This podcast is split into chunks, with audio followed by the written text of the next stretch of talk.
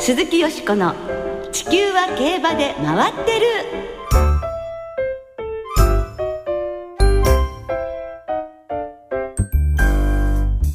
皆様こんばんは。お元気でいらっしゃいますか？鈴木よしこです。地球は競馬で回ってる。この番組では週末の重賞レースの展望や競馬界のさまざまな情報をたっぷりお届けしてまいります。今週も最後までよろしくお付き合いください。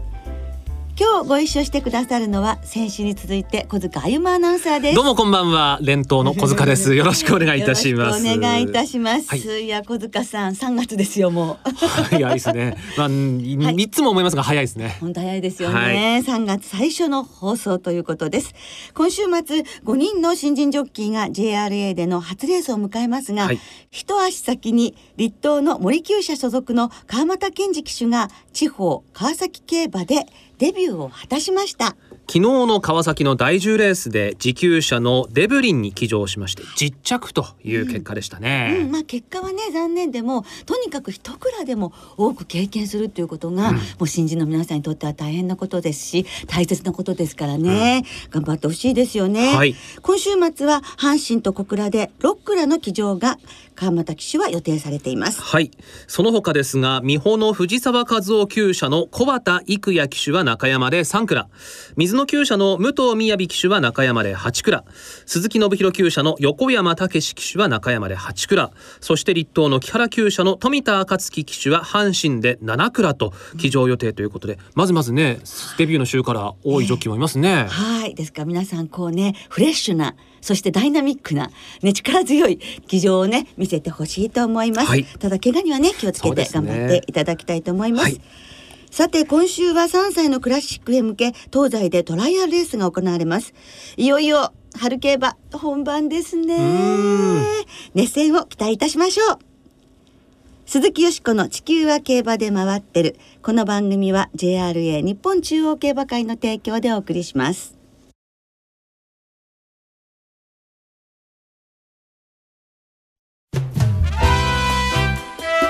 鈴木よしこの地球は競馬で回ってる。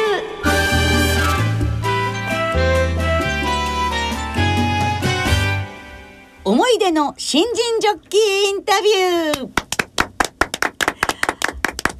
ということで、今週はラジオ日経に残されている貴重な音源名ジョッキーたちのルーキー時代のインタビューをお聞きいただきましょう。はい。先週は引退の際のインタビューで、今回は新人ジョッキーのインタビュー。はい、まあ先週は野平裕二さん、島田勲さん、吉永正人さんと3人の名ジョッキーの引退スピーチをご紹介いたしました。えまあそれぞれにね、はい、とても味のある印象深いスピーチでしたよね。そうですね。お人柄が分かったり、あと時代を感じさせられたりいたしましたよね。はい。あの吉永あの騎手のインタビューがね 途中でいきなり終わってたので、本当皆さんもびっくりされたと思いますあの音源しか残っておりません申し訳ございませんでした。でもいかにも生放送っていうね感じですよね。えー、はい。さあ今日はですね名ジョッキーたちの新人時代のインタビューということなのですが、うん、一体どなたのお話が聞けるのか私も楽しみにしてまいりました。はい、はい、では小塚さんどなたのインタビューまず聞かせていただけるのでしょうか？まず最初はですね。はい。海老名正義騎手です。お1987年2月24日、えー、今やね競馬界を代表するジョッキーのデビュー直前の声です。え本当に30年前ですねきっかり。丸30年前になりますね。ねはい。ということで海老名騎手のデビュー直前の声です。インタビュアーは中根幹夫アナウンサーです。お名前を聞かせてください。海老名正義です。あの海老名君はですね何年生まれですか？えっ、ー、と昭和44年の3月19日です、はあ、所属はどちらの厩舎？えー、美穂の矢野進厩舎です。はい。最初に会った時先生の印象ですけれどもどうでした？えー、とても人が良さそうな感じでいい厩舎に入ったなと思いました。そうですか。はい、えー、さてあの海老名君はですね北海道の出身ですね。あそうです。札幌市です、うん、まあ札幌は別にして北海道と言いますと、馬産地として知られているんですけれども、はい、あの北海道時代は馬にじゃあ、えー、何度か触れたことはあるわけですか？あ中学の時乗馬クラブに通ってました。乗馬クラブに中学校時代に、はい、中学であるんですか？いえあのあの恵庭の方に行って乗馬クラブがあったんで、ええ、そこで練習して、ええ、で学校を受けたわけです。その乗馬クラブに通うきっかけになったのは？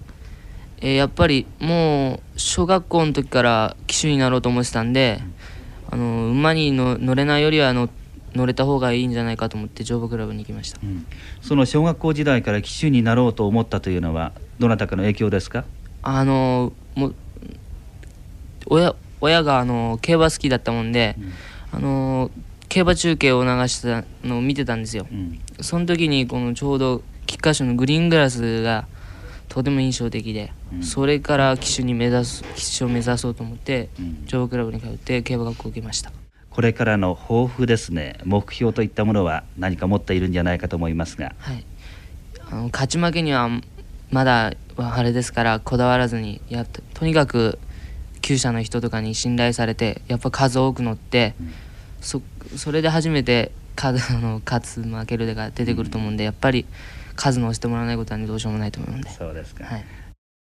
はい、いかがですか、海老名騎手の30年前。ね、初々しいですね。ねでも、あの、今のインタビューの、あの、こうお話の仕方もやはりちょっと残ってますよね。そうですね。ね今に通じるところありますよね。ありますよね。だけどしっかりやっぱりおっしゃりたいことはおっしゃってるっていう感じですね。なんかまっすぐな感じがね、はい、今と変わらない感じがします。ええー、いや中根アナウンサーが やはりどいかがですか先輩？いやいやいや、私はね入社した時にはもうあの退職されてたんで、えー、全然一緒に仕事したことはないんですが、はい、まあこれはこれで味が伝わってくるんじゃないでしょうか。なんかあのきっかりした昭和のスポーツアナウンサーっていう感じがしますよね。はい。はい、まあ札幌はさっておいてちょっとびっくり。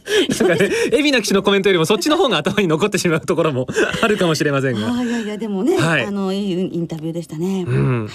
その海老名騎手がね、はい、えー、現在47歳で通算2458勝を挙げるという名ジョッキーになった、ね、まもなく2500勝ですもんね、え。ー、でもこの年も30勝を挙げられているんですから、うん、関東では一番勝たれてるジョッキーだったんですね、うん、はいさあどんどん行きましょう、はい。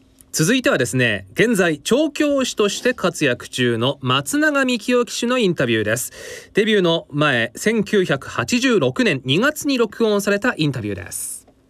松永幹夫です。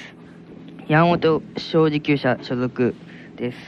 きっかけは父が大変馬が好きでちっちゃい時からよく牧場とか地方競馬などを連れ見に連れてってもらいそれの影響でサラリーマンやるんだったら騎手になりたいと思っていました。将来の目標は山本先生が、えーと、キーストンでダービー取っておられるので僕もダービーを取れるような騎手になり世界に通用するような騎手になりたいです。今年の目標はやはり新人賞を取りたいしどんな馬に乗ってもその馬の癖をもう一生忘れないようにし頑張っていきたいです。目標とする騎手は河内騎手です。やはり人間的に素晴らしい人だと思います。えっ、と僕が競馬に乗ったらファンの人がいつもの2倍に2倍になるような騎手になるよう頑張りたいと思います。よろしくお願いします。これまた可愛らしい。爽やかですね。ね、うん、でもやはりこうあのお話はね上手ですよね。えーまたね、あの九州のお生まれということもあるのか、こう芯の強さというのもねどこか感じますよね。そうですね、そしてまあ大変ハンサムでもいらっしゃって今インタビューの中にいつもの2倍のファンが集まるようにしたいっていうふうにおっしゃってたんですけど実際にね初めてそのミキオさんの「ミキオ」って書いた T シャツを女の子たちがお揃いで着て、うん、そしてもう追っかけっていうね女の子たちがグループになってジョッキーの追っかけっていうのが始まったのはあの松永幹夫騎手でしたから、うん、あながちこれはねあの本当叶ったような感 じが。ファンが2倍、うん、しますよね。走りだったと思いますよ女性ファンのね。はい。そしてあと山本庄司調教師とのねやはり指定愛というのが。そうですね、うん、あのやっぱりあの厩舎のヘブンリーロマンスでね、はい、あの天皇賞を勝って馬上で一礼という絵は未だに思い出しますね、うん、そうですね。それからまあ牝馬のダービーは残念ながらでしたけれど、牝、うん、馬ではね G1 ホースたくさんあの誕生させていてやっぱりファビュラスラフィンなどもね、忘れられないですね。はい、さて続いて現在こちらも調教師として活躍中の足立昭夫騎手のインタビューです。1979年3月10日、えー、私が生まれる前ですね持久者の増本勇厩舎の藤若で初勝利を挙げた後の足立騎手のインタビューです。え土曜日の第9競争藤若で見事初勝利を飾りました足立騎手にお話を伺いいたします。どうもおめでとうございます。ありがとうございます。えー、レースの後かなりフィルム見てましたね。何回ぐらい見たんですか？えー、っと23回。23回ですか、どうでした？自分の騎乗ぶりをご覧になって。え先生からも折り合いがついてない言って怒られましたけど。あそうですか、まあ愛情のある言葉だと思うんですがね、えー、果敢に先手を取っていきました。ええ。あれ先に行かなきゃ持たないって言われましたから。ええ。どうでした？スタートなんかも思い通りの競馬でしたか？ええ大体1コーナーのところぐらいで、はい、これやったらいけるかなと。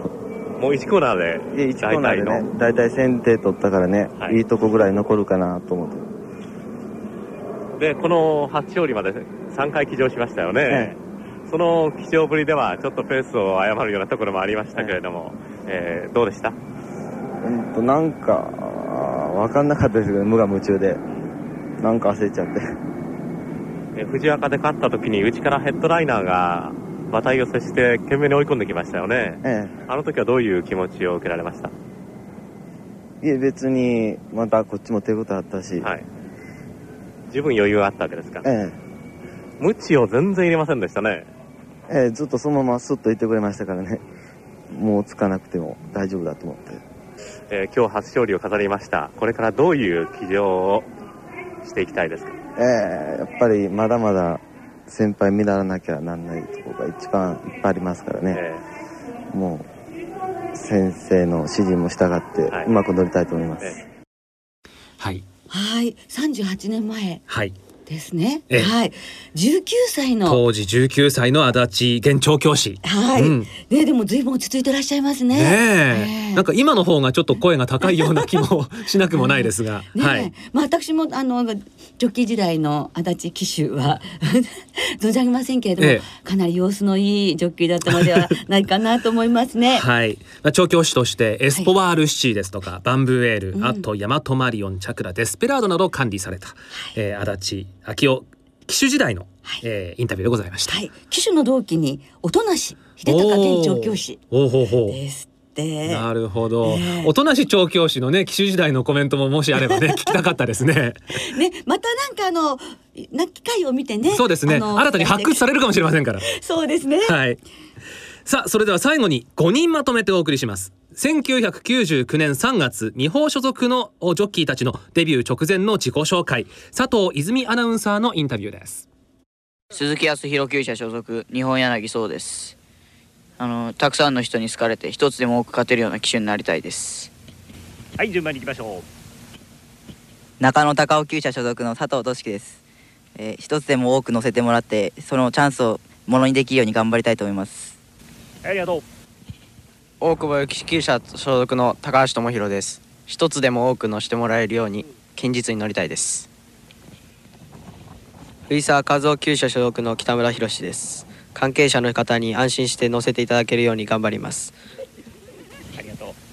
河野道海厩舎所属菊池健太です、えー、人前で騎乗するのはかなり好きな方なのでたくさんの応援よろしくお願いしますはい。ということで日本柳宗騎手佐藤俊樹騎手高橋智博騎手北村博騎手菊池健太騎手とえ1999年に美穂所属でデビューした5人のジョッキーのインタビューでございました、はい。今北村博騎手と日本柳宗騎手が、まあ、現役とい。うことで、はい、同期で関西では高田純騎手がね、うん、いらっしゃるということですけど、はい、まあねなんか北村博騎手もいや私ねこの年北村博騎手の中山でデビュー2週目だったかな、はい、初勝利をたまたま競馬場遊び行った時に見てたんですよ。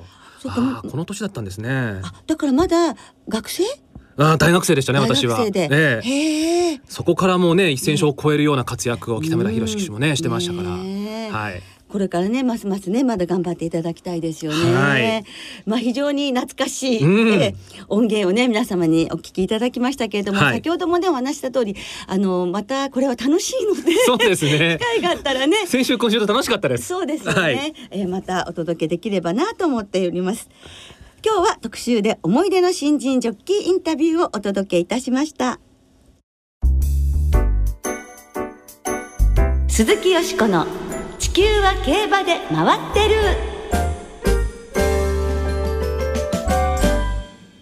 ここからは週末に行われる重賞を展望していきましょう。今週は土曜日に中山でオーシャンステークス。阪神でチューリップ賞。日曜日に中山で弥生賞が行われます、はい、このクラシックのトライアルが始まるといよいよだなという感じはしますよね。本当に春だなっていう感じね、はい、しますもんね。さあまずは芝2000メートル3歳馬による G2 弥生賞を展望していきましょう。皐月賞トライアルです。このレースの1着から3着の馬には皐月賞の優先出走権が与えられます、はい、では今週もレースのデータをチェックしましょう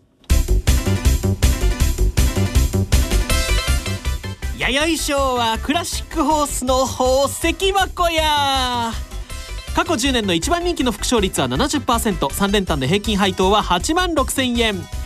肉汁のドリンクバーや。実績を見てみると JRA の中小化オープンで5着以内に入ったことのある馬の副勝率が36%あり特にここ4年では前走で朝日杯フューチュリティステークスを走っていた馬の副勝率が83%と驚異的な数字を残しています。内枠有利で1番から5番に入った馬の副勝率が40%もあります。JRA のレースで4コーナーを4番手以内で回った優勝経験のある馬の副勝率が35%あり好成績を残しています。お口の中はダンビュライト祭りや。まだ冬やけどレースはヒートアイランド現象や。山本でした。なるほど。彦摩呂さん。彦摩呂さんでしたね、えー、食レポでおなじみの。はい、はい、なんかこう雰囲気はね出てたように感じますけれども。よしこさんは優しいですねいつも。どうして？いや。本当よ。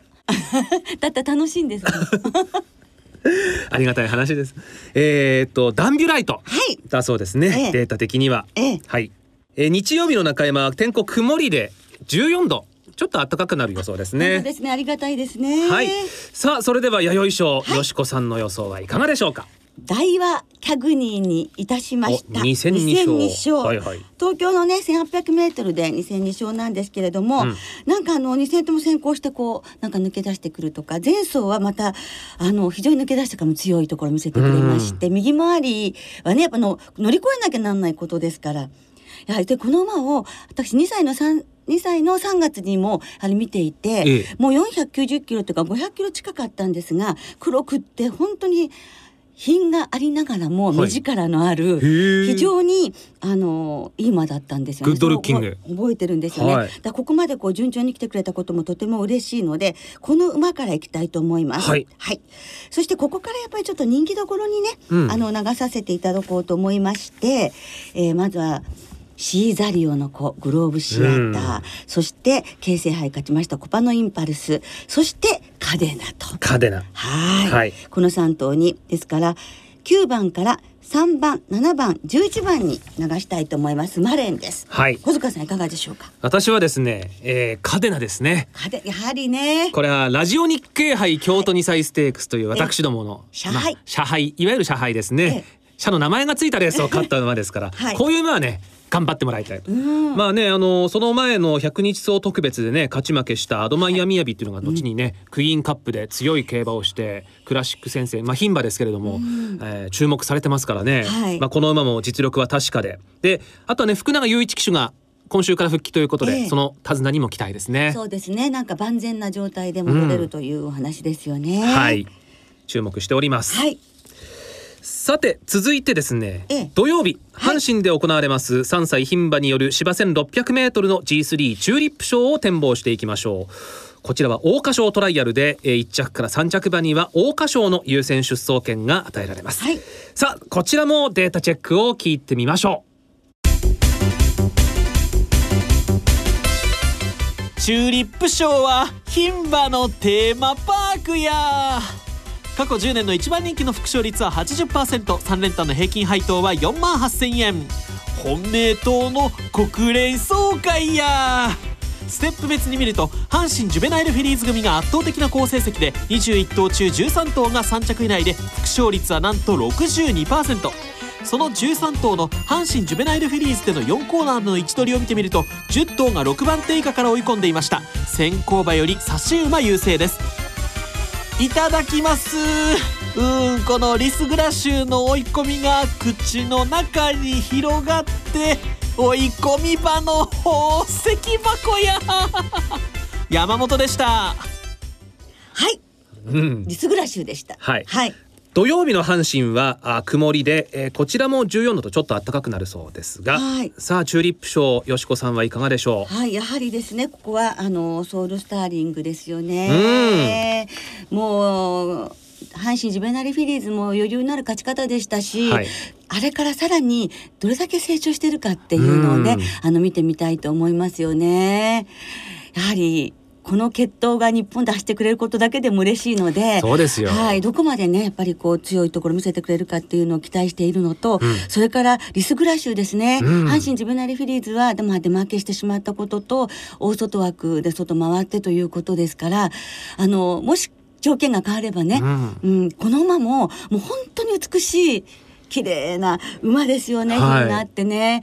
ですから思い切ってこの1点で、1点で。この再戦をどんな風などんな再戦になるかっていうのをね見てみたいなと思います。阪神ジュベナイルフィリーズ1着2着の再戦、はい、そうですね。そこにミリッサがまたどういうの見せてくれるかなんですが両決馬。はい広げるともうねほら人気馬ばかりなので、うん、ですから1点でソウルスターリングとリスグラッシュで行ってみたいと思います。はい、はいどうですか小塚さんは？私はですね、まあこの2頭強いと思いますが、はい、まあ3着はちょっと穴っぽいところを欲しいなと思って、うんはい、でまず考えたのは6番のダノンディーバ、はい。うん、ただこれミルコ騎手なんですよね、えー、まあミルコ騎手の手腕で買ってみたいけれどもきっとミルコ人気がね、そうですねミルコ騎手がまた今週も重賞制覇ってなるとね。だって4週連続でしたっけ先週まで、はい、もうノリに乗ってますから。ねね。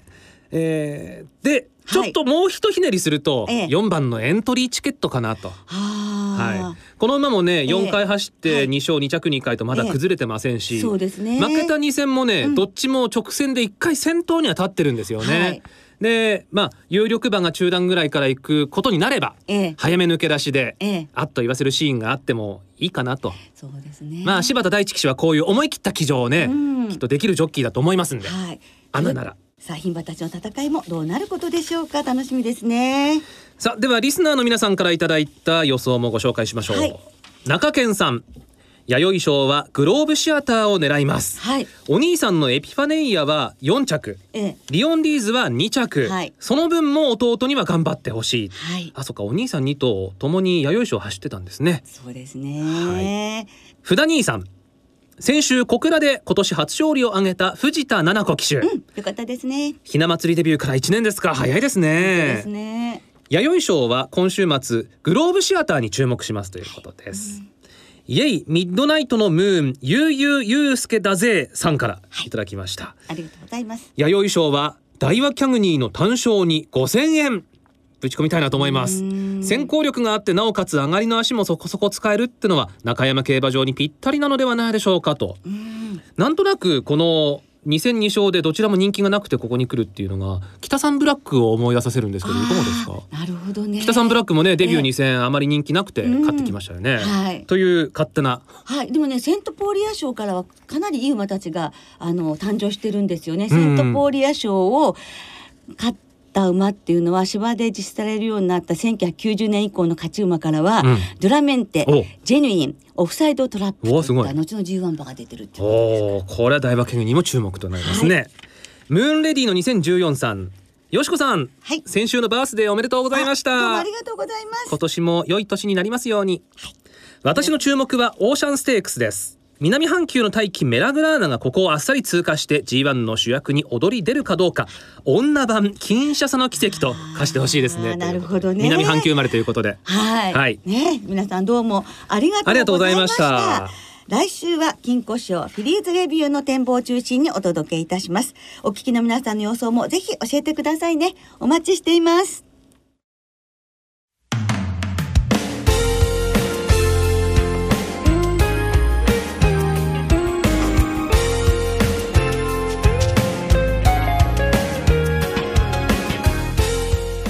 別れの時間となりました。